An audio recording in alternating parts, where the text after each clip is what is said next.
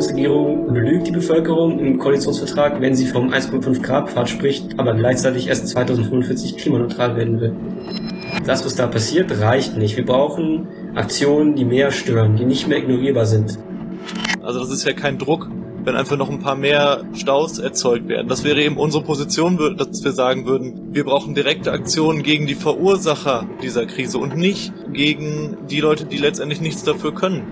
Wir können es uns nicht leisten, gegen diese Massenbasis zu arbeiten. Wir können es uns nicht leisten, nicht diese langfristigen Strukturen aufzubauen, weil das ist das Einzige, was uns wirklich ermöglicht, dieses System in Frage zu stellen. Tag auch. Willkommen bei Über Tage, dem anarchistischen Podcast.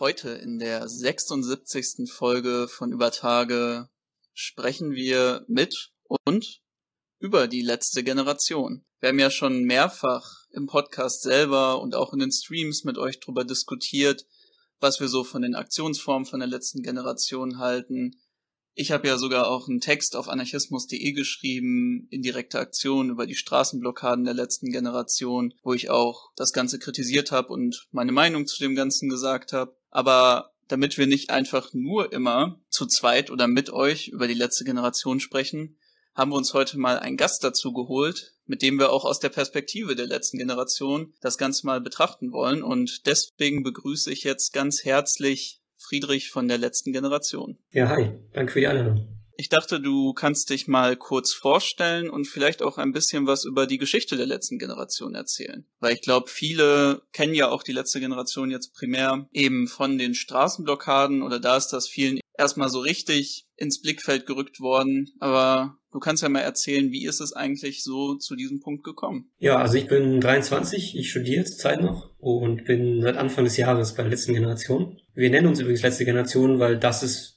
das, was uns die Wissenschaft sagt. Wir sind die letzte Generation, die den Klimakollaps und den Kollaps unserer Gesellschaft noch verhindern kann. Und das Ganze ging los mit einem Hungerstreik im letzten August vor der Bundestagswahl. In dem Gespräch, was dann erreicht wurde durch diesen Hungerstreik äh, mit Olaf Scholz, ist klar geworden, dass unser Bundeskanzler ja kein Bewusstsein hat für die existenzielle Bedrohung, die der Klima, die, die Klimakrise darstellt, oder das zumindest nicht öffentlich kommunizieren möchte. Und deswegen haben wir dann gesagt, wir ja, blockieren, wie angekündigt, dann Autobahnen. Und das haben wir dann getan ab Anfang des Jahres, ab Januar. Und äh, wir haben auch wochenlang friedlich Ölpipelines im ganzen Land abgedreht. Unser Ziel dieser Aktion ist eigentlich, eine größtmögliche öffentliche Störung herbeizuführen. Und damit wollen wir erreichen, dass die Forderung nach Klimagerechtigkeit einfach nicht mehr länger ignoriert werden kann durch die Machthabenden und dass auch ein Bewusstsein in unserer Gesellschaft entsteht, wie dringlich und dramatisch die Klimakrise und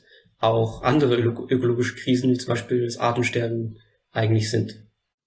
Ja, ähm, wir haben, du hast es ja gerade schon angekündigt, äh, du hast es ja gerade schon äh, beschrieben, dass wir auch schon so ein bisschen was da zu euch gemacht hatten. Ich möchte vielleicht auch noch erwähnen, dass wir auch so ein großes TikTok-Video tatsächlich hatten, äh, wo wir, ähm, wo wir so einen Ausschnitt aus einem Interview von einer der ganz vielen Fernsehauftritte von euch da hatten, was 1,5 Millionen Aufrufe hatte. Das ist echt Wahnsinn gewesen, das ist richtig durch die Decke gegangen. Ein Lkw-Fahrer versucht es mit Diplomatie bei den Klimaschützern. Also der einzige Weg ist eigentlich, die Bevölkerung zu überzeugen. Und ihr überzeugt ihr niemanden. Die hassen euch alle. Alle 3000 Leute da und die 5000 Leute da unten, die hassen euch, weil die kommen nicht zur Arbeit, die kommen nicht zu ihrer Familie, die haben Stress mit ihrem Chef, die haben Verdienstausfall, weil, weil weiß ich, wie viele Selbstständige gerade stehen und keine Kohle verdienen können. Aber könnt ihr das Ziel denn verstehen? Natürlich verstehe ich das Ziel, absolut. Ich habe es ja gerade schon gesagt, das ist ja, der, der, die Intention ist ja richtig, ist absolut korrekt, aber der Weg ist falsch. Und zwar so falsch, dass er kontraproduktiv ist. Die Regierung wird gezwungen zu handeln. Ja, das glaubst aber auch nur du. Und wir haben dann ja auch mal so ein bisschen provokativ beschrieben, ey, komm, lass uns doch mal diskutieren und was denkt ihr dazu? Und das möchte ich einmal vorweg auch sagen, dass ich das auf jeden Fall stark finde, dass ihr dann ja auch so ein bisschen von eurer Seite aus gesagt habt, komm, wir kommen mal zu euch, wir sprechen darüber und äh, diskutieren dann ähm, oder streiten uns vielleicht auch ein bisschen darüber und das finde ich erstmal eine, eine super Sache. Ja, wir wollen auf jeden Fall für heute auch ein respektvolles Gespräch gestalten, wo wir trotzdem dann natürlich auch hart an der Sache diskutieren äh, können und das haben wir uns anhand von drei Punkten überlegt. Wir wollen einmal über Parlamentarismus und das Appellieren an den Staat äh, sprechen. dann über die Frage der Konsumkritik und als drittes möchten wir noch über die Frage, wer ist schuld am Klimawandel, äh, miteinander diskutieren. Und ich denke, wir können eigentlich mal mit dem ersten Punkt dann starten, also Parlamentarismus und appellieren an den Staat. Da kann man ja vielleicht zu Beginn einfach die Frage mal in den Raum werfen. Ihr sagt ja immer, ja, die Regierung äh, würde eben durch die Unterbrechung oder die Blockaden von Autos, von Autobahnen da an der Stelle oder auch bei anderen Aktionen, wie zum Beispiel das Unterbrechen von Fußballspielen oder so, würde eben dazu gezwungen werden, zu handeln. Warum denkt ihr, dass das der Fall ist? Also was wir mit diesen Aktionen erreichen wollen, die einfach nicht mehr rührbar sind in der Öffentlichkeit und auch nicht durch die Politik, dass die Politik, die Herrschende in so eine Art Dilemmasituation kommt. Das heißt, dass sie entweder auf unsere Forderungen eingeht nach mehr Klimagerechtigkeit und mit uns in den Dialog geht oder dass sie unverhältnismäßige Repressionen anwendet gegen Menschen, die friedlich für eine lebenswerte Zukunft protestieren. Und in diese Dilemma-Situation wollen wir die, die Politik mit unseren Aktionen bringen. Und deswegen sagen wir auch, wir zwingen die Politik dazu zu handeln. Ja, weil sie entweder diese Option hat, Menschen einzusperren oder auf unsere Forderungen einzugehen. Gut, aber so wie es hier aktuell aussieht, ist es ja nicht so, dass ihr sonderlich viel Druck auf die Politik ausübt und ich würde auch behaupten, dass zumindest jetzt diese Straßenblockaden auch einfach wirklich nicht ein Aktionsmittel sind, die irgendwie viel Druck ausüben, die da einen tatsächlichen materiellen Schaden für das jetzige System bedeuten. Und auch wenn ich mir, ich kann die Argumentation auf jeden Fall nachvollziehen, dass man sagt, ich möchte jetzt dem Staat die bürgerliche Maske abreißen und er soll jetzt durch seine Repression gegen irgendwelche friedlichen Leute auf der Straße, die da einfach nur sich hinsetzen oder sich festkleben, dann zeigen, wie scheußlich er doch tatsächlich ist und das sorgt dann für einen moralischen Aufschrei. Aber so wie ich es doch jetzt eher sehe, ist es auch so, dass die Leute eigentlich die ganze Zeit, also ich finde es wirklich scheußlich, was da in den Kommentarspalten abgeht, aber dass es wirklich eine sehr starke Stimmung gegen euch gibt. Dass die meisten Leute ja härtere Repressionen fordern und ich möchte gar nicht wiederholen, was ich da alles für Top-Kommentare gelesen habe, die einfach nur menschenverachtend sind. Und siehst du da wirklich, dass das irgendwie passiert, dass da der Staat wirklich zu diesem Ziel hingetrieben wird? Also was wir schaffen mit den 250 Menschen, die jetzt in Berlin im Juni und Juli auf der Straße waren und blockiert haben, dass sich die Politik zumindest dazu äußern muss, ja, dass die Medien darüber berichten und dann auch die Politik fragen, was sagt sie denn dazu? Also wie steht sie zu unseren Aktionen? Und was sagt sie zu unseren Forderungen. Und die Politik kommt nicht umhin, auch die Bundesregierung kommt nicht umhin, sich dazu öffentlich zu äußern und zumindest Stellung zu beziehen. Und dann verweisen sie natürlich auf das, was sie schon tun und verweisen darauf, dass das ja alles sei, was gerade machbar wäre, nämlich das neue ähm, Klimaschutzgesetz, das neue, der neue Booster für erneuerbare Energien. Dann müssen wir eben diese Bühne, die wir da kreieren, diesen öffentlichen Raum nutzen, um darauf hinzuweisen, das reicht nicht, was die Bundesregierung da tut. Ja, die Bundesregierung belügt die Bevölkerung im Koalitionsvertrag, wenn sie vom 1,5 Grad Pfad spricht, aber gleichzeitig erst 2045 klimaneutral werden will. Und das schaffen wir auch durch diese Aktion, die so viel Aufmerksamkeit und ja auch öffentliche Spannung generieren, dass zum Beispiel WissenschaftlerInnen dadurch eine Bühne bekommen durch diese Aktion. Also WissenschaftlerInnen werden dann von den Medien auch gefragt, ihre Stimmen werden dann auch in diesen Artikeln über uns abgedruckt wo sie dann eben Stellung beziehen können zu den Aussagen der Bundesregierung und auch klar kommunizieren können an die Bevölkerung, wir haben keine Zeit mehr und eine drei bis vier Grad heißere Welt, auf die wir gerade zusteuern,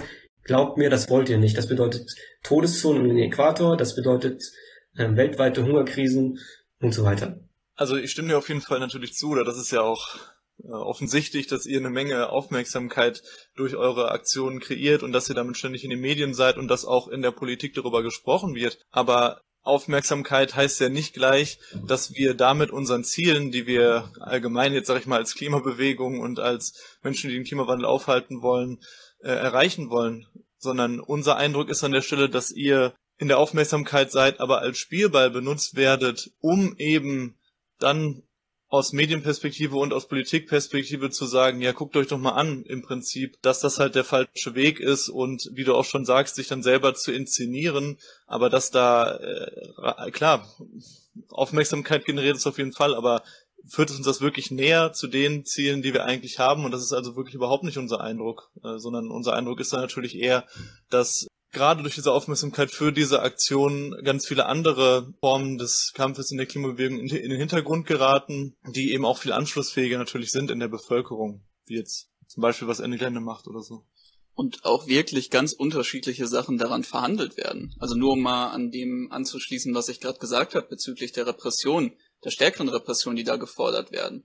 Es ist ja auch so, dass beispielsweise die Polizei und auch ganz viele so Law and Order Hardliner sich jetzt genau daran eben auch inszenieren können, dass sie eben sagen würden, ja gut, wir fordern genau das, was das Volk will. Wir fordern jetzt härtere Gesetze eben gegen AktivistInnen und das weitet sich dann natürlich auf alle aus. Und dafür wird eure Aufmerksamkeit ja auch genutzt und dass ihr im Gespräch seid. Und wenn ich sehe, gibt's ja auch einen starken Fokus einfach darauf, eben auf diese Aktionsform und weniger für das, was ihr macht. Da geht's dann einfach nur ja irgendwas mit Klima.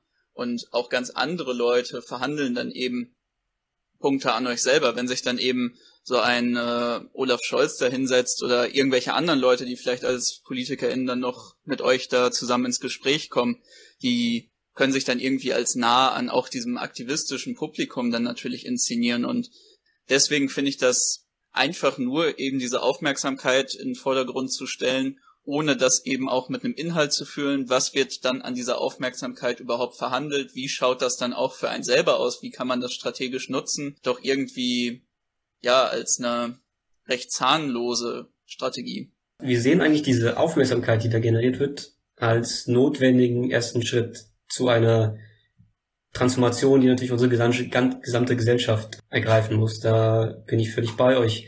Aber wir brauchen halt als ersten Schritt, also das sehen wir eigentlich als notwendig an für diese Transformation, ein Bewusstsein in unserer Gesellschaft, wie wenig Zeit wir noch haben. Ja, dass der neue Weltklimabericht vom Weltklimarat davon spricht, dass die globalen Emissionen vor 2025 sinken müssen und aktuell auf dem aktuellen Kurs steigen sie weiter bis 2030. Also wir brauchen ein Bewusstsein dafür, wie wenig Zeit wir noch haben. Weniger als drei Jahre bis 2025. Alles andere ist ja dann, basiert ja auf diesem Bewusstsein. Also wir müssen ja erstmal schaffen, dass die Menschen wissen, was hier auf dem Spiel steht, auch in der, in der Klimakrise und den ökologischen Krisen. Ja, dass es hier um eine existenzielle Bedrohung geht. Und erst wenn wir das geschafft haben, dass es angekommen ist in der Bevölkerung, können wir ja ähm, über die nächsten folgenden Schritte, die sicher notwendig sind, reden. Aber das ist ja auch wirklich etwas, was auch schon andere Leute mit, finde ich, eben einem sinnvolleren Appell einfach getan haben. Wenn ich jetzt beispielsweise, also lassen wir jetzt mal Fridays for Future ganz außen vor, andere Aktionsformen, andere Organisationen denke, wie Ende Gelände, die verschiedenen Waldbesetzungen, jetzt die große Besetzung von Lützerath, die wirklich dann, und ich meine, ich hätte das auch mal in einem Interview von euch gehört, dieses, wir legen den Finger in die Wunde. Die legen doch wirklich den Finger in die Wunde da, wo es weh tut, nämlich da, wo Kohle aus dem Boden gebaggert wird, wo sie verstromt wird, wo CO2 und andere Schadstoffe in die Luft geblasen wird. Das ist doch auch wirklich etwas, wo dann eben die Leute ein Bewusstsein für bekommen, das passiert hier vor unserer Haustür und die Leute greifen wirklich die an, die dafür verantwortlich sind. Die gehen direkt zu dem Konzern und sie gehen noch nicht mal noch über den Umweg der Politik, weil das ist ja auch was, was ich finde, was wir jetzt noch nicht angesprochen haben, bei eben dieser Frage von Appellieren an Parlamente, an Politik. Ihr sagt ja auch immer explizit, dass ihr die Bundesregierung damit ansprechen wollt, dass ihr der Bundesregierung ein Ultimatum stellt. Aber die Bundesregierung ist ja auch eben diese Verwaltungsmaschinerie, die überhaupt dieses Wirtschaften hier auf dem Grund und Boden möglich macht. Und warum geht man dann nicht direkt zu diesen Konzernen, die hier auf dem Grund und Boden eigentlich agieren? Und das finde ich funktioniert da einfach besser und ist auch verständlicher für die Leute, um dieses Bewusstsein zu schaffen. Weil ich finde, ein ganz großes Problem, was wir beispielsweise auch in den Vereinigten Staaten sehen, ist, dass die Leute wahrnehmen, KlimaaktivistInnen agieren gegen sie, gegen ihren Lebensstil und greifen sie direkt an. Und das ist auch ein Narrativ, was super von PolitikerInnen dann auch hier gesponnen werden kann, wenn es um euch geht. Dass eben nicht das Bewusstsein geschaffen wird, wir alle sitzen hier in dem gleichen beschissenen Boot unsere gemeinsame Erde geht hier unter, sondern die machen euch das Leben zur Hölle. Die Klimaaktivistinnen sorgen dafür, dass euer Leben scheiße ist. Da finde ich doch, ist das, was wir gerade angesprochen haben, als Aktionsform, was von diesen Organisationen gemacht wird, eigentlich viel sinnvoller, um dieses gemeinsame Bewusstsein zu schaffen und auch diese Kollektivität. Ja, also natürlich wäre es wünschenswert, wenn wir nicht die Leute in dem Alltag stören müssten da. Ja, so Menschen, die auf dem Weg zur Arbeit sind oder äh, ihre Kinder abholen müssen aus dem Kindergarten. Natürlich würden wir uns wünschen, wir müssten diese Menschen nicht stören dabei. Nur haben, müssen wir eben konstatieren, dass diese ganzen Aktionsformen, die ihr gerade genannt habt, alle schon seit Jahren passiert sind, also schon seit Jahren gemacht wird. Und sie waren sicher erfolgreich und wichtig, aber sie haben halt nicht zu den notwendigen Schritten geführt, hin zu einer ähm, umfassenden Transformation, die wir brauchen. Also wir haben einfach für uns festgestellt, das, was da passiert, reicht nicht. Wir brauchen Aktionen, die mehr stören, die nicht mehr ignorierbar sind. Und deswegen wählen wir diese Straßenblockaden als Form Zivilwiderstands, weil wir sagen, ziviler Widerstand muss auch stören. Der muss die Leute in ihrem Alltag wirklich unterbrechen, denn sonst äh, schaffen wir es nicht, an die Leute ranzukommen. Also auch ähm, die Beispiele mit Aktionen an Konzernen oder nehmen wir die Massendemonstrationen, die Fridays for Future 2019 auf die Straßen gebracht hat. Alles ist passiert und was war das Ergebnis? Unsere Bundesregierung hat 2045 als Klimaneutralität ausgerufen und spricht gleichzeitig weiter vom 1,5 Grad Pfad. Also wir, wir ziehen einfach für uns den Schluss daraus, das, was da passiert, reicht nicht. Wir müssen jetzt mehr stören und die Leute auch in ihrem Alltag stören, weil sie dürfen es einfach nicht mehr ignorieren können. Das Ding ist halt nur wirklich, dass ich sagen würde, dass das, was ihr macht, halt eben nicht mehr Druck erzeugt. Es stimmt natürlich, dass ihr damit halt auch die Leute, die dann zur Arbeit fahren und so weiter mehr abfuckt, aber letztendlich, was ihr halt macht, ist einfach nur das normale Straßengeschehen, was es eh schon in Deutschland gibt, ja noch ein bisschen mehr zuzuspitzen. Also das ist ja kein Druck, wenn einfach noch ein paar mehr Staus erzeugt werden. Das wäre eben unsere Position, dass wir sagen würden, wir brauchen direkte Aktionen gegen die Verursacher dieser Krise und nicht gegen die Leute, die letztendlich nichts dafür können. Ihr mobilisiert die Leute nicht dafür, wenn, wenn du das, du hast es ja jetzt so aufgemacht als Hauptargument, dass man eben dann direkt die Leute erreichen will, die man dann da blockiert oder so, dass man denen das dann irgendwie bewusst macht, so wie ich dich jetzt verstanden habe. Aber auch das, also weder erzeugt ihr Druck auf die Politik, noch mobilisiert ihr die Leute dazu, weil die Poli der Politik ist das einfach egal. Die benutzt halt die Aufmerksamkeit eben dafür, um die Klimabewegung zu diskreditieren, so wie wir es schon beschrieben haben. Und die Leute bringt die gegen uns auf die Leute, die im Übrigen zum Großteil, also das Bewusstsein in der Bevölkerung über den Klimawandel ist sehr groß. Ein Großteil der Bevölkerung ist sich der ganzen Situation bewusst und unterstützt, würde auch weitreichende Veränderungen unterstützen, aber eben nur in der Verbindung mit sozialer Gerechtigkeit. Und das ist auch ganz zentral. Und das, das ist halt etwas, was ihr nicht nur nicht vermittelt, sondern aktiv dagegen arbeitet. Da möchte ich vielleicht auch noch einen Punkt machen, den ich immer sehr wichtig fand, wenn wir eben auch so ein bisschen davon sprechen, und ich weiß, das ist ja auch so ein Begriff, den man in der anarchistischen Bewegung nicht sonderlich gerne sieht, aber wenn man sich wirklich als so eine Art Avantgarde von einer bestimmten Bewegung sieht, mit wir machen jetzt die besonders radikalen Proteste, wir versuchen jetzt wirklich mal auf irgendetwas aufmerksam zu machen, wenn dieses Bewusstsein da ist, ich glaube, das, was ganz viele Leute sich dann wünschen und wo ich auch eher für plädieren würde, dass das wirklich was ist, was wir dann bieten können, ist den Leuten zu zeigen, das ist eigentlich möglich, was ihr eben gegen die Klimakrise auch an radikalen Protest machen könnt. Das ist möglich, dass ihr wirklich mal den Mächtigen und den Herrschenden auf die Finger haut. Und das ist doch eigentlich die Verantwortung, die wir dann da eher einnehmen könnten. Und das sehe ich eben nicht, dass die letzte Generation das bietet, sondern dass sich vor allem eben darin erschöpft wird. Also gar nichts jetzt gegen solche Sachen wie ich weiß, dass ihr auch mal andere Aktionsformen gewählt habt, dass ihr auch mal wirklich in irgendwelche Zentralen reingegangen seid, dass ihr eben auch jetzt hier mit diesen friedlichen Pipeline-Abdrehungen, dass das tatsächlich dann auch ein bisschen Sabotage von Infrastruktur ist. Darum geht's mir jetzt gar nicht, sondern dass eben das, was diese Straßenblockaden sind, eben das nicht für die Leute bieten können. Weil das wird wirklich nur, und das wird ja auch wunderbar noch in ein größeres Narrativ von der Politik gesponnen, als eben ein Feindbild dann stilisiert, diese Leute sind gegen euch. Das finde ich halt wirklich schade, weil ich glaube, das ist auch wirklich etwas, was ihr eben mit eurer medialen Aufmerksamkeit, mit dem wie ihr das alles aufzieht, eigentlich auch den Leuten bieten könntet, wenn ihr eben eine andere Strategie wählen würdet. Okay, ich versuche mal auf ein paar Punkte einzugehen. Von euch vielleicht erstmal nochmal zum Bewusstsein, weil ihr gemeint habt, Bewusstsein ist ja da in der Bevölkerung über die Klimakrise. Aber ich will mal nachfragen, ist wirklich ein Bewusstsein dafür da, wie dringlich und auch dramatisch die Lage ist. Also ist wirklich ein Bewusstsein unserer Gesellschaft da, dass wir nur noch diese zwei bis drei Jahre haben, einfach weil dann Kipppunkte in unserem Klimasystem zu fallen drohen, die einmal gekippt außer Kontrolle geraten und die uns dann auf diesen Weg in eine drei bis vier Grad heißere Welt ähm, führen werden. Und ist auch wirklich ein Bewusstsein dafür da, wie ja, dramatisch die Lage ist. Also was hier auf dem Spiel steht, ja, dass hier die Lebensgrundlagen von Milliarden von Menschen, vor allem im globalen Süden, auf dem Spiel stehen und das auch hier direkte Einflüsse auf uns, auf unsere Gesellschaft haben wird. Also nur so, sofern wir uns im Bewusstsein, da, ja, wir das Gefühl haben, das wird nicht angemessen kommuniziert, auch nicht durch die Medien und ist nicht wirklich angekommen in unserer Gesellschaft.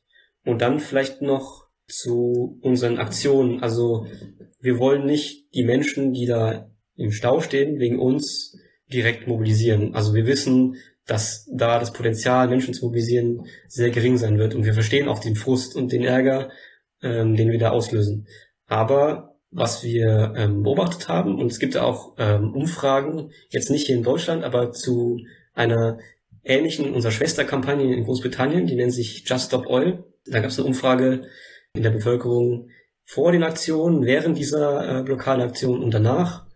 Und dann äh, haben sie geschaut, ja, wie stehen denn die Leute zu diesen Protesten? Haben über 2000 Erwachsene da befragt in, in Großbritannien. Und dann hat sich herausgestellt, dass die Menschen, dass sich mehr Menschen nach diesen Aktionen dazu bereit erklärt haben und äh, dazu in der Lage gefühlt haben, ähm, aktiv zu werden in Sachen Klima, Klimapolitik.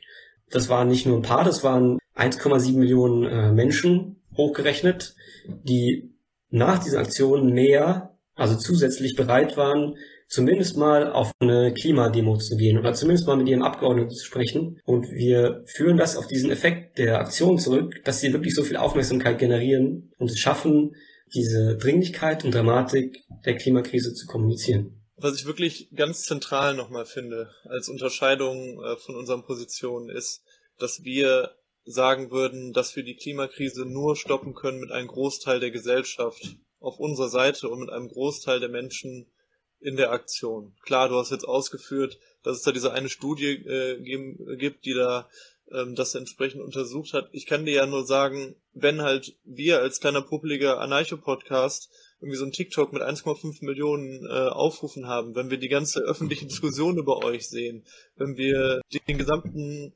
gesellschaftlichen Diskurs betrachten, der um euch da äh, stattfindet, dann würde ich doch sehr deutlich sagen und auch, also da muss ich auch, sorry, aber da gehört auch ein bisschen dazu, die Realität auszublenden, wie die Menschen euch dann wahrnehmen und wie die Menschen letztendlich dagegen sich positionieren. Und das meine ich eben damit, wir müssen die Menschen mobilisieren und sie nicht halt abfacken.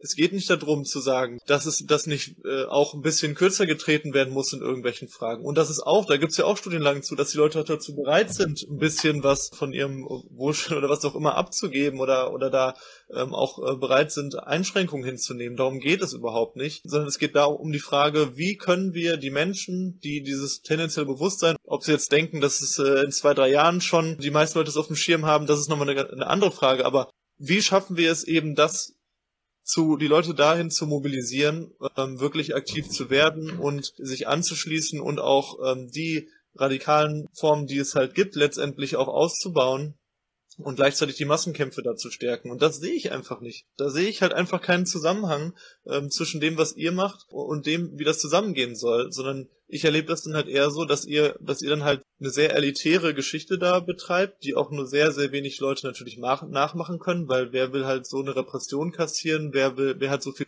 Zeit, ständig solche Aktionen zu machen, wer hat so viel Geld, diese ganzen Strafen zu zahlen? Und nichts, was man, dem man wirklich halt auch richtig nacheifern kann, außer ganz wenig Leute. Und mobilisieren tut das nur, vielleicht nur ganz wenige. Und die meisten werden dagegen aufgebracht und damit natürlich auch die wichtige Arbeit der anderen Klimagruppen und äh, Bewegungen ja auch irgendwo erschwert, weil die sich dann letztendlich wieder dagegen verteidigen müssen, äh, gegen dieser äh, Vorurteile, die dann darüber auch in der Bevölkerung gegen die Klimabewegung entstehen. Ja, also ich spiele da ganz viel auf diesen ähm, Radical Flank Effekt hin, den radikale Aktionsformen haben können, auf die gesamte Bewegung, aber dieser Effekt kann ja durchaus auch positiv sein. Also es kann ja auch dazu führen, dass wenn eben das Bewusstsein da ist, weil das sehe ich wirklich als, als essentiell an, dass erstmal Bewusstsein da ist, wie dramatisch ist die Lage, weil sonst werden wir als Gesellschaft nicht das tun, was wir jetzt tun müssen in der nötigen Zeit, die wir noch haben, um diese Klimakrise noch ab, diesen Klimakollaps noch abzuwenden. Also das sehe ich wirklich als fundamentale Bedingung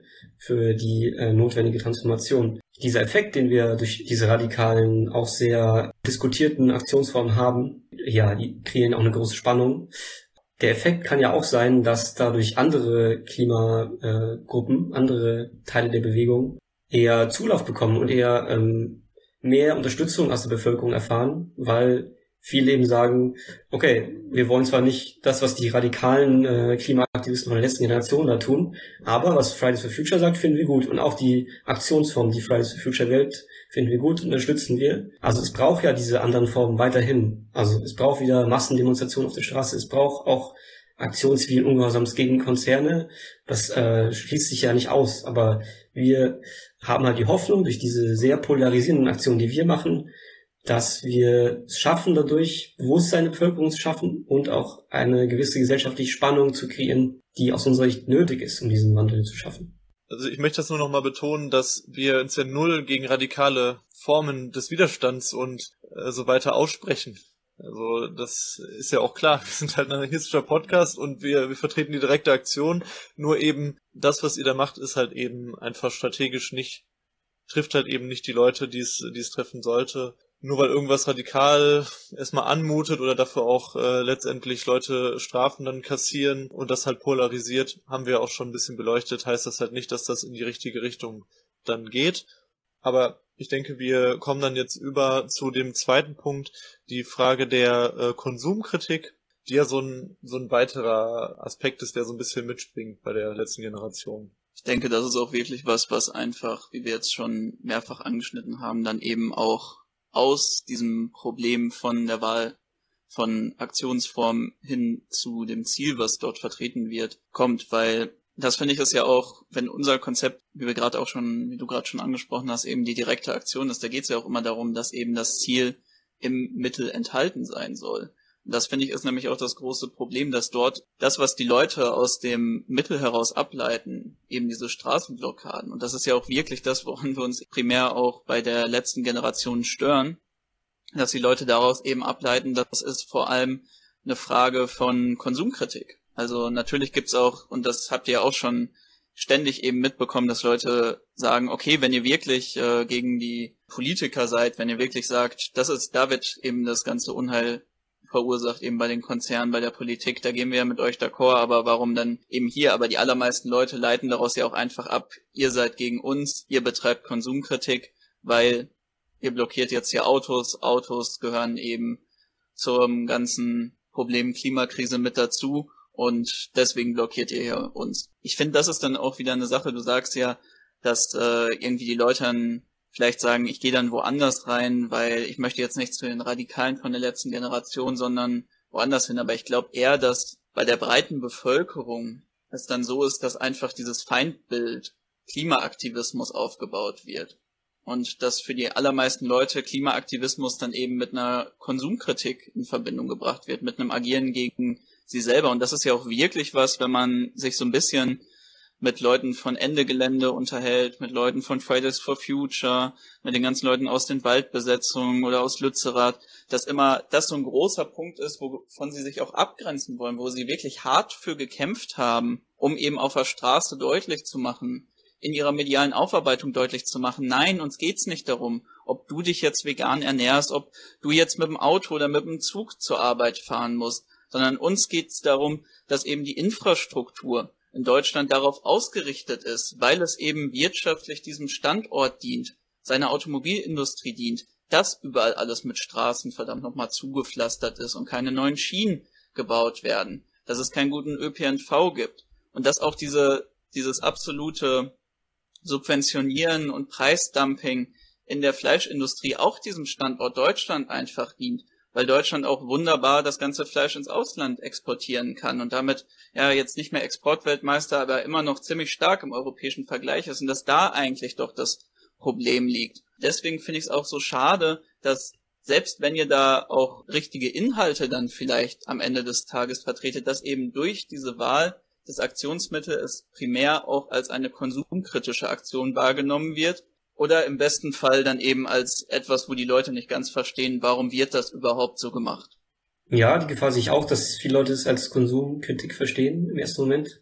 Oder auch direkt als, als persönlicher Angriff auf ihren Lebensstil und auf ihre Fortbewegung in dem Fall. Und deswegen tun wir da unser Bestes, ähm, das öffentlich zu kommunizieren. Deswegen haben wir auch immer diese Transparente dabei, wo unsere eigentlichen Forderungen ja draufstehen, wo wir sagen, wir fordern einen Stopp des Ausbaus fossiler Infrastruktur, fordern kein neues Nordseeöl mehr und versuchen das auch immer in unseren Medienauftritten nach außen zu kommunizieren. Das ist einfach was, was wir in Kauf nehmen, dass die Menschen das als Konsumkritik verstehen könnten, weil einfach auch aus unserer eigenen Erfahrung wir gesehen haben, alle anderen Aktionsformen schaffen es leider nicht, die nötige, in unseren Augen nötige mediale Aufmerksamkeit zu bekommen. Wir haben ja, habe ich ja am Anfang erwähnt, auch friedlich Ölpipelines abgedreht über Wochen. Und da haben wir einfach gesehen, die schaffen es nicht, dieselbe mediale Aufmerksamkeit zu erregen, weil es die Menschen einfach nicht stört in ihrem Alltag. Die Menschen können einfach weitermachen. Das Thema wird auf, auf, auf politischer Ebene einfach ignoriert. Das ist das, was wir auch die, über die letzten Jahre beobachtet haben im, äh, in der Klimagerechtigkeitsbewegung, dass unsere Aktionen einfach es nicht mehr geschafft haben, oben auch anzukommen und einfach ignoriert werden konnten.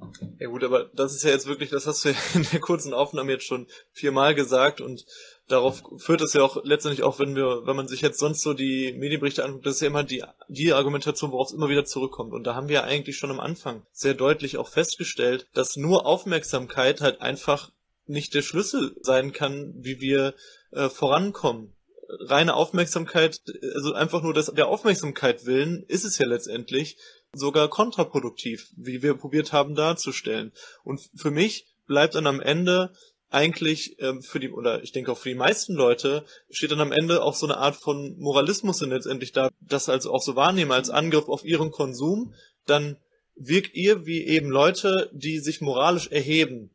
Oder wirkt ihr sowieso auch ähm, wegen einem gewissen elitären Anspruch, den ihr da formuliert, aber so, ja, wir haben jetzt das durchblickt. Wir haben die Situation verstanden. Und das ist einfach nicht nur vermittelbar, sondern natürlich auch auf, sehr abstoßend auf viele Leute und äh, das ist dann auch zu Recht, fühlen sich Leute natürlich auch dann persönlich davon angegriffen, würde ich sagen. Weil sie ja eben auch nicht schuld daran sind. Klar, man kann immer sagen, man kann immer eine Schuld herbeiher konstruieren, äh, von wegen, ja, wir sind alle irgendwo schuldig daran an dieser Situation, weil wir nichts machen, ne? Weil wir, weil wir vielleicht untätig sind oder weil wir, weil wir mehr machen müssten oder so.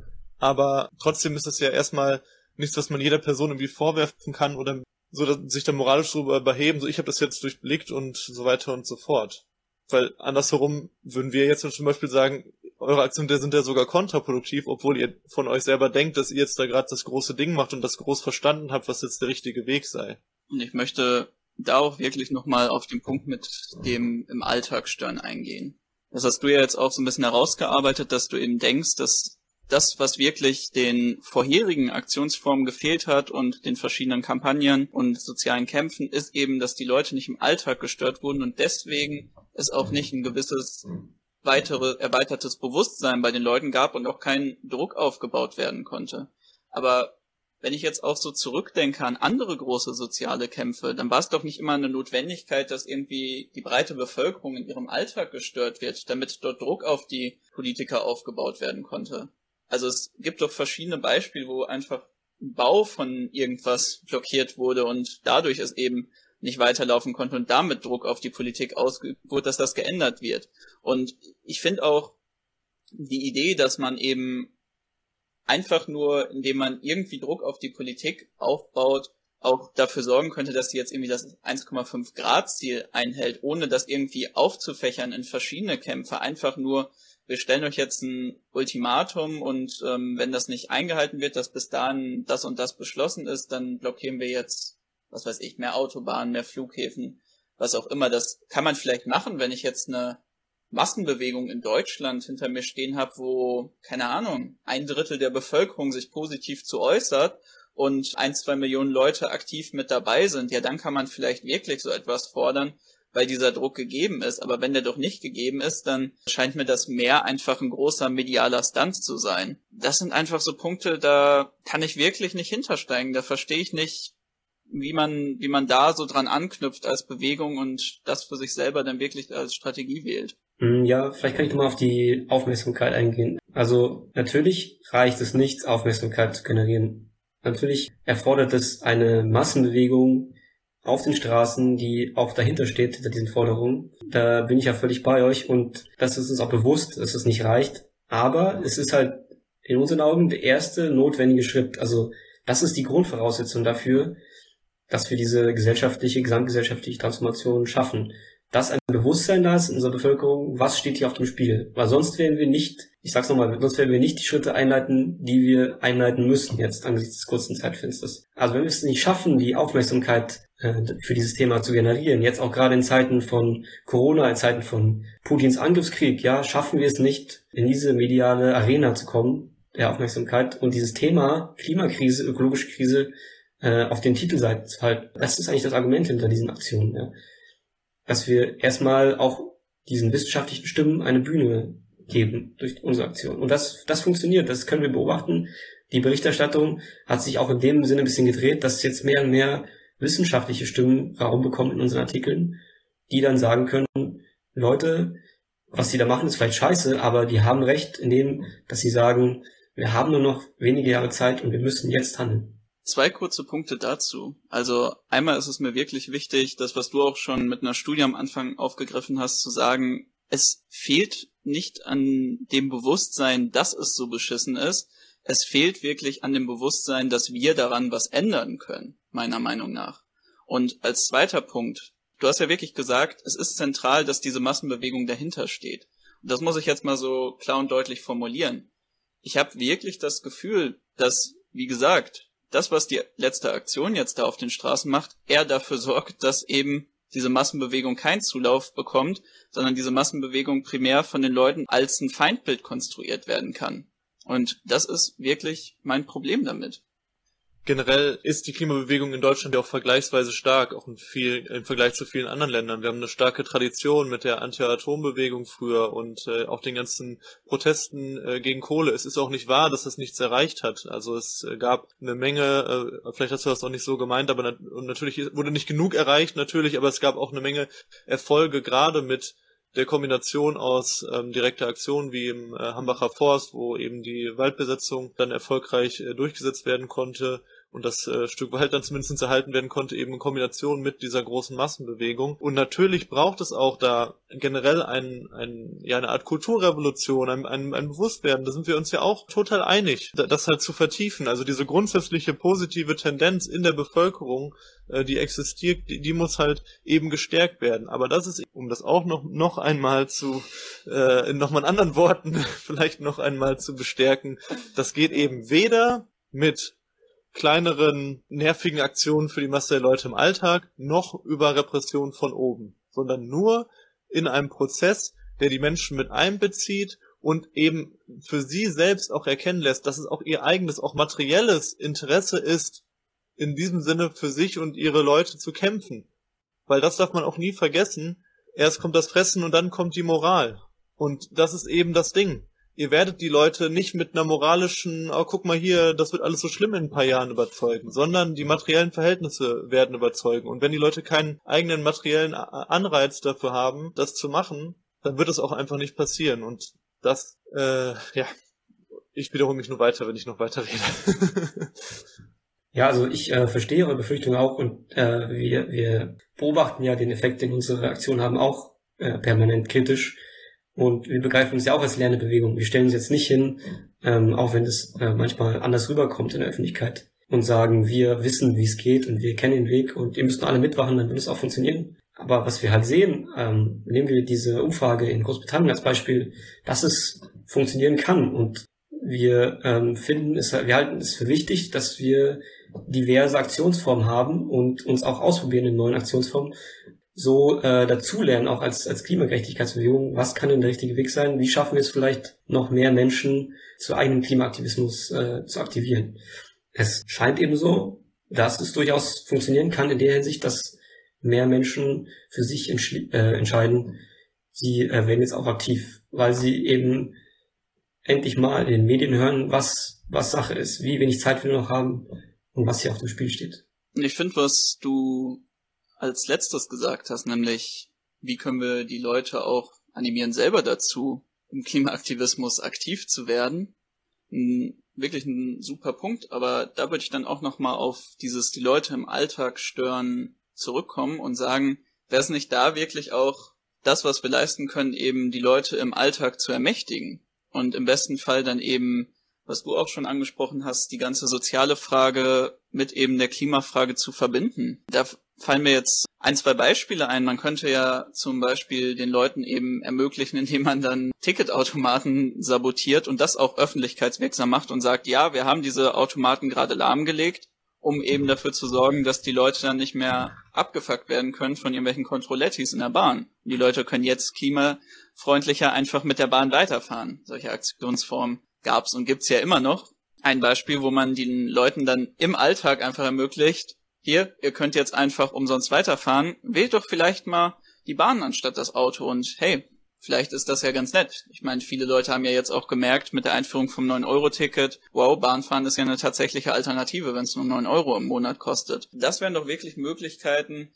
eben von denen zu nehmen, und damit leite ich jetzt auf unseren nächsten Punkt über, die tatsächlich schuld an der Klimakrise sind und eben den Leuten zu geben, die nicht nur klimatechnisch, sondern auch sozial darunter leiden. Und das ist ja auch im Endeffekt, was eben aus dieser Klimakrise auch abgeleitet wird, dass es den Leuten ganz materiell, sozial richtig beschissen gibt, geht, dass sie eben finanziell und auch mit ihrem Leben, wie wir jetzt sogar schon in Deutschland mit der Flugkatastrophe gesehen haben, im globalen Süden sowieso schon die ganze Zeit, darunter leiden müssen. Da sollte doch wirklich unser Ziel sein, den Leuten das Rüstzeug an die Hand zu geben und ein paar Ideen zu geben, wie sie jetzt selber für ihre eigenen Interessen eben gegen die Klimakrise aktiv werden können.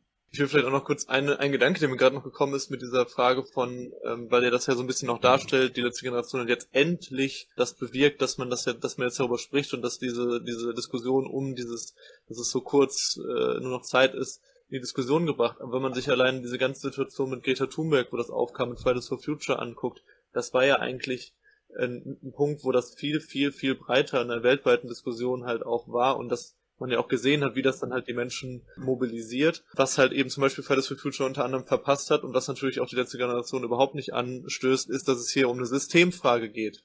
Dass es hier um ein unten gegen oben geht. Dass es hier eben nicht darum geht, dass wir letztendlich alle in einem Boot sitzen, insofern von der Verursachung der Krise. Und das ist ja auch der, der Punkt jetzt. Wer ist schuld am Klimawandel? Und da gibt's ja auch ganz klare, äh, um jetzt auch mal hier so eine Zahl zu droppen, dass die reichsten äh, 1% der Weltbevölkerung 15% der, der Emissionen verursachen und in Deutschland die reichsten 10%, also 8,3 Millionen Menschen, für mehr als die Hälfte ähm, des CO2-Ausstoßes verursachen sind. Und noch klarer wird es, wenn man sich die Konzerne anguckt dass also 20 äh, Unternehmen 35 Prozent des weltweiten CO2-Ausstoßes äh, verantworten und 100 Konzerne 75 Prozent. 100 Konzerne auf der Welt verursachen 75 Prozent der Treibhausgase. Das sind Sachen, die in die Diskussion gehören. Wir müssen ganz klar die Schuldigen benennen. Kapitalismus und die entsprechenden Akteure, die davon profitieren und dann aufmachen, dass wir zusammen dieses System letztendlich stürzen müssen, um unser Überleben zu retten. Und das habt ihr überhaupt nicht, überhaupt null im, im Fokus und gar nicht in, euren, in eurer Perspektive. Aber sind wir eigentlich voll bei euch. Also, ja, wie ihr gesagt habt, nicht nur die Verantwortung für die Klima- und die ökologische Krisen ist ungleich verteilt, sondern auch die, die Folgen, vor allem Menschen im globalen Süden und ja, die ärmere Bevölkerungshälfte tragen die Folgen dieser Klimakrise und leiden darunter und sterben auch daran. Ja, deswegen haben wir auch die, die Vision, dieses sowohl ökonomische, politische als auch soziale System, was uns in diese Krisen geführt hat, zu ändern und auf den, also zu revolutionieren. Auch ganz klar die Verantwortung des globalen Nordens zu benennen.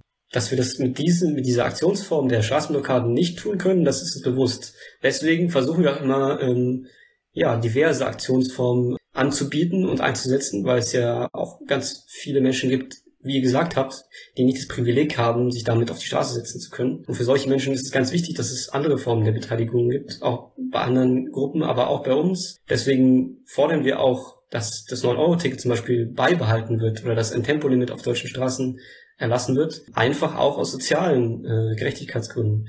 Wenn wir ganz über ganz konkrete Aktionsformen sprechen, dann wird es jetzt bei uns auch ähm, ab Ablauf des 9-Euro-Tickets, also wenn es im August, glaube ich, wieder ausläuft, ab Anfang September, wird es auch Aktionen zivilen Ungehorsams dazu geben. Also zum Beispiel, dass die Menschen frei fahren, also dass sie sich quasi in den Zug setzen oder in die Bahn, in den Bus und öffentlich kundtun, dass sie hier ohne Ticket fahren und äh, zur Not bereit sind, neun Euro, aber keinen Cent mehr dafür zu bezahlen.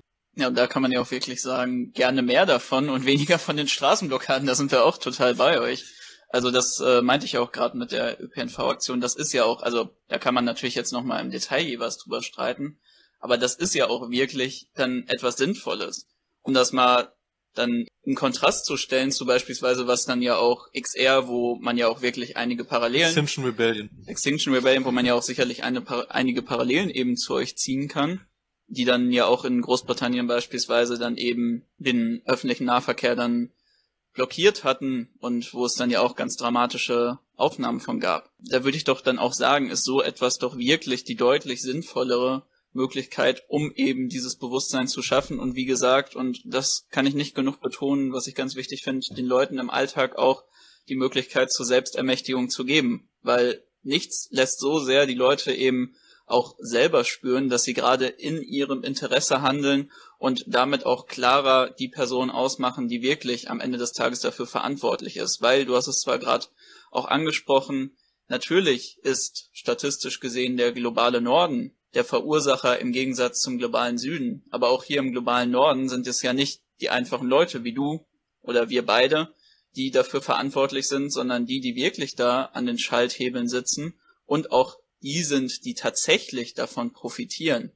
Eben die, die in den Konzernetagen sitzen und die dann auch hier in der Bundespolitik sitzen. Und da muss ich auch nochmal sagen, wenn wir uns da einig sind, dann verstehe ich halt umso weniger, was ihr da macht. also, dann verstehe ich es halt einfach nicht, weil ich könnte es halt mit mir nicht vereinbaren, mich halt jetzt auch von meiner Moral jetzt mal auch moralisch mal das zu argumentieren, da Leute, ähm, die meine Nachbarn äh, sein könnten, ähm, die meine Arbeitskollegen sein könnten, äh, abzufacken, dass sie dann, weiß was ich, jetzt gerade nicht zur Arbeit kommen und dann vielleicht wegen meinen Aktionen äh, gefeuert werden oder nicht ins Krankenhaus kommen, wo dann äh, gerade irgendwie das Kind äh, zur Welt kommt oder sonst irgendwas. Weil das Problem ist ja, die Leute können ja nichts dafür, dass diese, dass die Infrastruktur so ist, wie sie ist, dass sie aufs Auto angewiesen sind und so weiter. Das haben wir auch schon tausendmal gesagt und das sagt ihr selber und du sagst sogar, dass ihr, oder du das zumindest so siehst, ähm, wie wir das halt eben aufgemacht haben, dass es eben eine Frage auch von unten gegen oben ist und halt eben äh, die Reichen und der Kapitalismus letztendlich schuld an unserer Situation sind, dann verstehe ich eben, wie gesagt, noch weniger, was ihr da tut. Und vielleicht wirklich noch einmal, um das jetzt noch einmal an diesem Punkt klar zu machen, es geht nicht darum, dass wir jetzt irgendwie, und das wurde ja auch wirklich medial so gemacht, dass man die ganze Zeit nur auf der letzten Generation irgendwie rumhackt und auf diesen Straßenblockaden. Darum ging es mir beispielsweise auch nicht, als ich diesen Text dann da mal für anarchismus.de verfasst hatte, sondern es geht wirklich darum, zu sagen, dass diese Art von Aktionsform, die es ja auch schon vor in einem kleineren Maßstab gab und die sicherlich auch immer wieder aufkommen wird, einfach nicht sinnvoll ist. Dass man wirklich daran handelt, dass das eben nicht das ist, was wir uns wünschen für die Klimabewegung und was wir auch als Sinn, was wir als nicht sinnvoll empfinden. Und leider ist es jetzt auch so, dass eben die letzte Generation da die Organisation ist, die das gerade am stärksten auch vorantreibt. Also ja, wo ich bei euch bin, dass diese Aktion nicht dafür, dazu führen dürfen, dass Menschen, Arbeitnehmende darunter leiden, in dem Sinne, dass sie jetzt ihren Job verlieren oder unbezahlt Überstunden machen müssen. Das äh, darf nicht Folge dieser Aktion sein, da bin ich bei euch. Und äh, da müssen wir sicher noch Wege finden, wie das, wie das besser umsetzbar ist. Und es darf auch nicht dazu führen, dass Notfälle nicht durchkommen, diese Blockaden.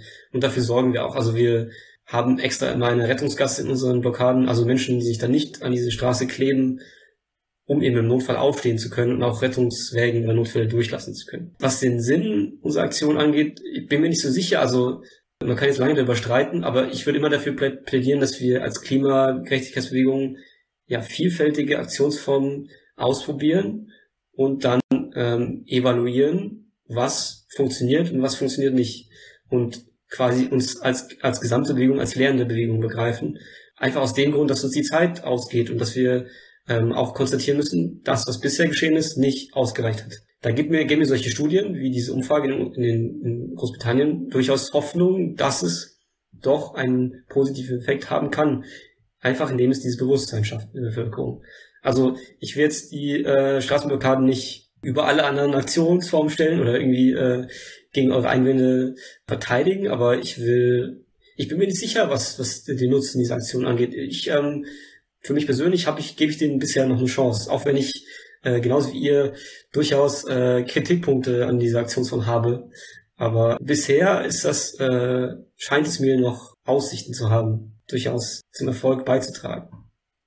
Ich glaube, das ist ja auch wirklich der Punkt, wo wir dann am Ende des Tages auch einfach auseinandergehen, ne? Du hast es ganz richtig gesagt und mir geht's wirklich nicht darum zu sagen, wenn eine neue Aktionsform aufkommt, dass man direkt erstmal drauf rumhackt und sagt, nein, wir bleiben bei unseren aktivistischen Traditionen und äh, das haben wir hier schon immer so gemacht und das soll auch so bleiben. Aber, da würde ich dir eben widersprechen, muss dann auch dieser Lernprozess einsetzen. Und ich würde sagen, bei den Straßenblockaden müsste dann eben die Evaluation eher so ausfallen, dass man dann sagt, haben wir probiert, hat nicht funktioniert, hat Schaden erzeugt, lassen wir es vielleicht mal. Gut, aber das ist ja das Problem, dass es offensichtlich ja. nicht darum geht, ähm, sondern also dass halt das einfach nicht gesehen wird, dass der Schaden, sondern das wahrscheinlich, ich meine, ich kann es ja auch verstehen, wenn man mit einer, wenn man mit einer politischen Aktion so viel Aufmerksamkeit erregt, dass über Monate darüber in den Medien geredet wird, über Monate darüber Politiker reden und so weiter und so fort, kann ich ja auch verstehen, dass man darüber auch eine Selbstwirksamkeit erfährt, dass man sich denkt, boah, wow, mit anderen Sachen haben wir das irgendwie nicht erreicht. Aber es geht, wie gesagt, nicht nur um, Aufmerksamkeit. Und diese eine Studie, die du da mal anführst, die äh, kann halt, äh, also wenn man sich halt eben anguckt, was sonst passiert, ich, ich meine, das muss ich einfach nochmal sagen, dann leben wir halt da in zwei verschiedenen Realitäten in der Betrachtung von dessen, was in der Gesellschaft als Reaktion passiert aber das haben wir auch schon oft genug gesagt. Wir drehen ja. uns auch wir drehen uns auch irgendwie im Kreis und ich glaube, das liegt auch tatsächlich daran, dass in der gesamten Argumentationsstruktur ähm, das immer wieder darauf zurückgeführt wird. Und das ist auch so ein, so ein bisschen für mich so ein rhetorischer Trick, dass man einfach äh, sich nicht wirklich inhaltlich so richtig darauf einlässt, auf die, auf die Diskussion und dann halt äh, das so vertieft und auch inhaltlich wirklich spricht, also über alle möglichen inhaltlichen Punkte, die wir genannt haben, hast du dann ja noch vielleicht gesagt, ja, okay, sehe ich auch so oder kann ich verstehen, aber und dann hast du halt wieder die gleichen drei, vier, fünf PR-Sätze gesagt, die halt die letzte Generation immer sagt. Und das ist halt irgendwie auch für mich so ein bisschen äh, seltsam, weil darauf das natürlich auch eine inhaltliche Diskussion da erschwert. Es könnte aber auch daran liegen, dass wir uns für den Kreis sehen, weil wir uns eigentlich einig sind, was die inhaltlichen Forderungen angeht. Und quasi der Punkt, wo wir uns uneinig sind, ist die Wahl der Mittel, also die Aktionsform. Ähm, weil wir sind ja völlig bei euch, was die Ungleichheit in, in Klimafragen angeht, was die sozialen äh, Aspekte der, der Klimakrise angeht oder ja, was auch äh, die Probleme mit unserem pa System der parlamentarischen Demokratie angeht zum Beispiel. Also unsere Vision ist auch, dass wir dieses System der parlamentarischen in Anführungszeichen Demokratie revolutionieren. Also wir brauchen eine Form, eine Form mehr direkter Demokratie und echter Demokratie. Und deswegen fordern wir, dass diese Bürgerinnenräte, die es ja schon gab, in, in einigen Experimenten, dass die auch Beschlüsse fassen, die dann verbindlich sind für unsere Politik. Also es gab diesen Bürgerinnenrat Klima, ich weiß, habt ihr davon gehört, der letztes Jahr getagt hat. Und da sind Beschlüsse rausgekommen, die, ja, die diese Gesellschaft, die gesamtgesellschaftliche Transformation angestoßen haben. Und wenn, würden die umgesetzt werden, wären wir schon einen großen Schritt weiter. Und in diesen Bürgerinnenräten sind alle Menschen, egal welchen Alters, egal welchen Berufs, egal welchen Migrationshintergrund vertreten, echt und repräsentativ vertreten. Nicht wie in unserer jetzigen Form der parlamentarischen Demokratie. Also auch da sind wir völlig einer Meinung, dass diese Form nicht in der Lage ist oder nicht willens ist, uns aus dieser Krise in den wenigen Jahren, die wir noch haben, rauszubringen. Und da würde ich auch sagen, einfach, es in ihr systematisch angelegt ist, dass es nicht in ihrem Interesse ist weil das muss man ja auch sagen, es hat ja jetzt wirklich nichts ja. damit zu tun, auch wir haben ja gerade über die Schuldigen gesprochen, es geht nicht darum, dass die einzelnen Konzernchefe aufgrund von der Bösartigkeit, die in ihrem Zylinder und dem Monokel steckt, oder eben die Politiker das einfach aus einem puren Hass auf äh, Umwelt, Natur und alles Gute machen, sondern das natürlich einfach aufgrund von Marktgesetzgebung so ist. Dass die Umwelt ja noch nicht mal als zweites oder drittes kommt, sondern hinten angestellt wird, vielleicht noch als PR-Maßnahme sinnvoll ist oder um überhaupt den Wirtschaftsstandort zu erhalten und dass das, wonach eben gestrebt wird, wonach gestrebt werden muss, um auf diesem Markt zu überleben, eben der Profit ist. Wenn wir da ja auch wirklich, und ich, ich stimme dir zu, sicherlich haben wir auch einige kleinere Punkte, wo wir auseinandergehen würden, aber ich gehe schon auch davon aus, dass wir gerade in Bezug auf die Klimakrise sehr ähnliche Ansichten haben. Und du machst das auch richtig aus, dass das, wo wir eben, und das werden sich ja wahrscheinlich alle Leute denken, ja Joshua, warum sagst du jetzt diese Offensichtlichkeit? Natürlich, das, wo wir jetzt auseinandergehen, ist eben das Mittel. Und da möchte ich dich doch wirklich fragen, einfach aus dieser anarchistischen Grundposition der direkten Aktion, Findest du es dann nicht auch eigentlich sinnvoll, ein Mittel zu wählen, in dem das Ziel enthalten ist? Also warum sträubt ihr euch dann eben gegen diese Aktionsform, wo wir sagen würden, das ist wirklich sinnvoll und wo man auch immer wieder sieht, dass das eben dazu führt, dass die Leute einfach Verständnis dafür zeigen, dass es für sie selber ein Bewusstsein erzeugt und dass sie sich auch positiv darin selber wiedergespiegelt sehen. Warum dann kein Mittel wählen, in dem dieses Ziel enthalten ist? Aber gegen diese Mittel sträuben wir uns ja gar nicht, oder gegen diese Aktionsformen. Wir hatten zum Beispiel in unserer ersten Kampagne Essen retten, Leben retten, wo es um Essensverschwendung ging in Deutschland, hatten wir die Aktionsform des Containers, also wo, was ja schon lange Menschen machen, dass sie weggeschmissene Lebensmittel, noch gute Lebensmittel aus Abfallbehältern retten und dann verteilen. Und das haben wir auch gemacht. Nur das Problem, was wir halt mit diesen Aktionsformen sehen, dass sie nicht reichen in dem Sinne, dass sie es nicht schaffen, wieder, ich wiederhole mich auch, ähm, genug Aufmerksamkeit auf das Thema zu lenken. Und deswegen sehen wir halt im Moment noch diese Straßenblockaden als notwendiges Übel an, um eben dieses Thema auch auf dem äh, Tisch zu behalten. Ja, also ähm, die Reaktionen, die ihr mitbekommt, sind ja auch nur ein Ausschnitt aus, aus der gesamtgesellschaftlichen Reaktion. Das ist vielleicht auch nur eine sehr laute, sehr gegen uns eingenommene Minderheit, aber es muss ja nicht bedeuten, dass diese Menschen gegen Klimaschutz allgemein, ja, gegen Klimaschutz eingenommen werden dadurch oder jetzt Forderungen nach mehr Klimaschutz prinzipiell ablehnen, nur weil sie mit unseren Aktionen nicht einverstanden sind und darunter vielleicht auch persönlich äh, Leid tragen. Ich meine, wir haben ja unsere Informationen jetzt nicht nur aus den Tagesthemen oder so, sondern das ist ja auch wirklich, ne, wie wir es erwähnt haben, mit unserem eigenen TikTok, was wir da gemacht haben, mit 1,5 Millionen Aufrufen, äh, wo dann irgendwie ta tausende Kommentare drunter waren. Das war jetzt nicht nur eine extreme Rechte oder so an Leuten, die dann da geschrieben hat, ich würde am liebsten einfach durchfahren und so.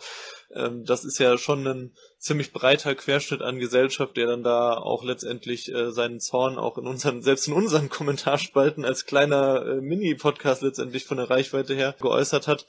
Aber gut, wir drehen uns letztendlich in Kreis. Ich glaube, unsere Hauptposition wäre dann ähm, primär eigentlich oder als Gedanke, als Rückmeldung an euch eben so eine Form von Klassenkampf und von Klassencharakter der eigenen Kämpfe eben stärker zu fokussieren. Und das beinhaltet eben eine Parteiigkeit äh, gegenüber der eigenen Klasse, gegenüber der Arbeiterinnenklasse und eben gegen die herrschende Klasse, gegen die Kapitalistenklasse. Und das vielleicht nochmal so ein bisschen mit äh, mitzugeben an, an euch. Wir nehmen sicherlich auch mit, dass es sicherlich mit vielen Leuten von euch dann im Grundverständnis von Klimakrise und anderen Punkten vielleicht mehr Übereinstimmung dann doch existiert, als wir vielleicht dachten. Sicherlich werden wir, wenn wir inhaltlich wirklich tiefergehend diskutieren, auch andere Unterschiede feststellen, aber man soll sich ja an den Punkten, die, die einen äh, zusammenführen, eher orientieren. Und ja, in dem Sinne würde ich auch sagen, äh, damit wir nicht letztendlich die gleichen Argumente alle, alle, alle beide Seiten tausendmal wiederholen. Ja, eben alle zehn Minuten wiederholen wir nochmal die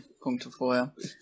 Vielleicht können wir mal ganz kurz über alternative ähm, Aktionsformen ja. reden. Also zum Beispiel, was ihr für, für Formen von äh, Massenmobilisierung und Organisierung auch in Betracht zieht. Und gerade weil ihr auch sagt, dass in euren Augen auch das kapitalistische System ähm, dafür verantwortlich gemacht werden muss, ähm, wie ihr ähm, dieses äh, System überwinden wollt. Ich meine, über die Aktionsmethoden haben wir ja immer schon so ein bisschen während des Gesprächs gesprochen. Ich denke, es ist halt so eine Mischung aus äh, Massenkämpfen, an denen sich viele beteiligen äh, können, also Demonstrationen, Besetzungen, äh, vielleicht auch von großen öffentlichen äh, Gebäuden, bis hin eben auch zu Besetzungen, die vielleicht anderer Natur sind, wie jetzt dann eben die Waldbesetzung, Sabotage von entsprechenden Bauvorhaben äh, des fossilen Kapitalismus, wie er unsere Lebensgrundlage zerstört.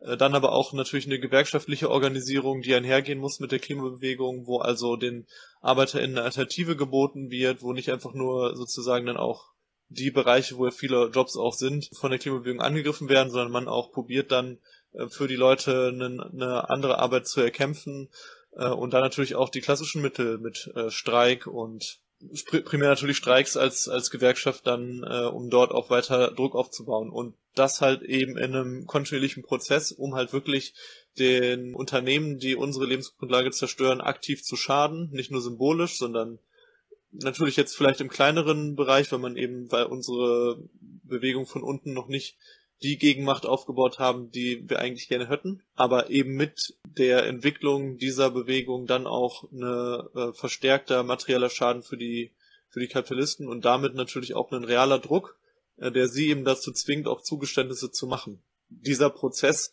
wird eben dazu führen, dass, ähm, dass die Menschen eben wahrnehmen, dass sie mächtig sind, dass sie in der Lage sind, konkrete Veränderungen zu erkämpfen. Und das ist ja auch ein ganz wichtiger Beispiel von direkten Aktionen. Bei den äh, der Aktion, die ihr macht, da ist ja wenig Feedback. Ihr bekommt halt einfach nur auf die Fresse sozusagen von den Leuten. Und jetzt zum Beispiel so äh, wenn du, wenn du für deine Kolleginnen einen Lohn, der aussteht, erkämpfst oder wenn du ein konkretes Bauvorhaben, was irgendeinen Wald zerstören würde, äh, verhinderst oder zumindestens in die Länge ziehst, dass das äh, vonstatten gehen kann, dann siehst du halt einen direkten, unmittelbaren Effekt da drin und das macht eben auch unser Mittel, unsere, unseren Vorschlag, denke ich, so attraktiv. Und diese Bewegungen können dann eben mit den Massenkämpfen unterstützt und ähm, werden und das bedingt sich dann noch so ein bisschen gegenseitig natürlich. Ja, und in diesem Prozess wird es irgendwann vielleicht zu dem Punkt kommen, wo wir so mächtig sind, dass wir dieses System generell in Frage stellen können, dass wir es generell bedrohen können und dann natürlich auch in dieser Bewusst Bewusstwerdung der Massen äh, den Kapitalismus so in Frage stellen, dass wir ihn abschaffen können. Und ja, wie das vonstatten geht, da gibt es natürlich auch verschiedene Transformationskonzepte zu und äh, ja. Ja, das werden wir scheinbar auch müssen, weil dieses, dieses ganze Versprechen eines grünen Wachstums basiert ja auf völlig unbewiesenen Annahmen, dass eine Entkopplung möglich sei von, von Wachstum und äh, Treibhausgasemissionen. Also es scheint so, als bräuchten wir auch äh, diesen Systemwandel. Nur ist es halt eine rein strategische ähm, Überlegung angesichts der wenigen Zeit, die uns noch zur Verfügung bleibt, ob wir es uns leisten können, jetzt erst diese, ich weiß nicht, wie ich sagen soll, diese Basisstruktur aufzubauen. Diese Bestrebung gibt es ja schon seit Jahrzehnten, seit äh, vielleicht schon seit mehr als 100 Jahren, die Betriebe zu demokratisieren, zum Beispiel, ob wir uns das einfach nur angesichts des Zeitrahmens, das wir noch haben, den wir noch haben, äh, leisten können. Ich würde aber auch einfach sagen, ich gehe total mit dir eben in dieser Zeitfrage mit, aber ich würde eben daraus ableiten, dass wir uns es eben nicht leisten können, die Leute gegen uns aufzubringen und dass wir uns es nicht leisten können, diese ganzen Sachen, ja, und das muss ich auch da sagen, dem Zufall zu überlassen strategisch. Sondern es geht darum, diese langfristigen Strukturen aufzubauen, um überhaupt in diese mächtige Position zu kommen. Weil wir können appellieren, wie wir wollen. Wir können in PolitikerInnen moralisch vorhalten, wie wir wollen, wie furchtbar das alles ist. Du hast es nämlich auch schon gesagt. Wir brauchen diese Massenbewegung, um wirklich Druck aufzubauen. Wir brauchen die Verbindung mit gewerkschaftlichen Kämpfen, damit es kein Ausspielen von oben geben kann von der Klimafrage gegenüber der sozialen Frage. Wir brauchen das alles, um eben nicht einfach nur immer zu sagen, bitte Politiker, macht das doch. Bitte Konzerne, lasst euch doch vielleicht drauf ein. So würdet ihr es natürlich auch nicht formulieren, aber am Ende des Tages kommt es raus. Und wie wir schon jetzt mehrfach auch festgestellt haben, funktioniert das eben nicht so. Die Marktgesetzlichkeiten, du hast das gerade mit Wachstum beschrieben, lassen das eben nicht zu. Es gibt nicht diese Möglichkeit von Entkopplung. Natürlich gibt es hier und da auch im, Kap im Kapitalismus Konzepte, die dann in Anführungszeichen klimaneutraler sind, die dann auch einen ganzen Rattenschwanz an Problemen mit sich ziehen, weil es eben gerade einem bestimmten Profitinteresse dient oder einem bestimmten Standortinteresse.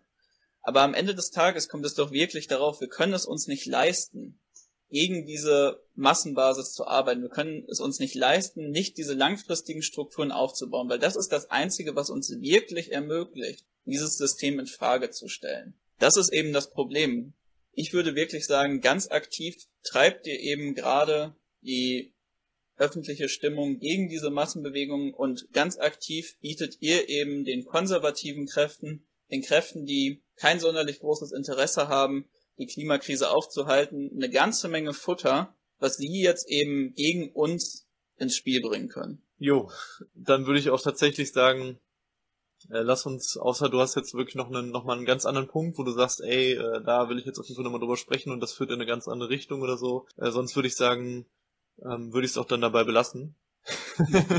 ja. und Äh, ja, auf jeden Fall hat es uns gefreut, das Gespräch zu führen es war auf jeden Fall auch, ne, auch nochmal Respekt an dich, dass du äh, dich dem dann hier auch so ein bisschen ausgesetzt hast, unseren Tiraden und dass wir hier dieses Gespräch führen konnten. Ja, ich denke, wir werden das auf jeden Fall weiter beobachten, was die letzte Generation, Generation macht. Vielleicht hat ja auch unser Gespräch hier vielleicht ein paar Impulse, vielleicht auch nicht. Und ähm, dann werden wir eben weiter sehen, wie sich die Klimabewegung entwickelt und weiter halt aktiver Teil davon sein, um diese Kämpfe mitzubestimmen. Ja, du hast natürlich auch ein paar spannende Perspektiven da ausgemacht. Gerade das werden wir uns natürlich auch anschauen, was ihr dann eben zur ÖPNV-Verkehrswende machen werdet, wenn jetzt das 9-Euro-Ticket ausläuft. Da kann ich nur noch mal bestärken, wirklich schön, wenn ihr so weitermacht und äh, wie du schon gesagt hast, dieser Lernprozess da eben Klick macht und man sich hoffentlich dann von solchen Aktionsformen wie den Straßenblockaden entfernt, weil äh, dann wird auf jeden Fall der Respekt auch meinerseits nochmal ganz groß euch gegenüber steigern. Aber ja, auch von mir nochmal großes Dankeschön, dass du da warst. Fand ich wirklich stark und fand ich auch mal gut, dass wir eben nicht nur über euch, sondern auch mal mit euch reden konnten. Ja, schön bei euch gewesen zusammen. Ja, schön, dass ihr mit dabei wart und äh, wir hören uns dann wieder nächste Woche. Glück auf. Glück auf.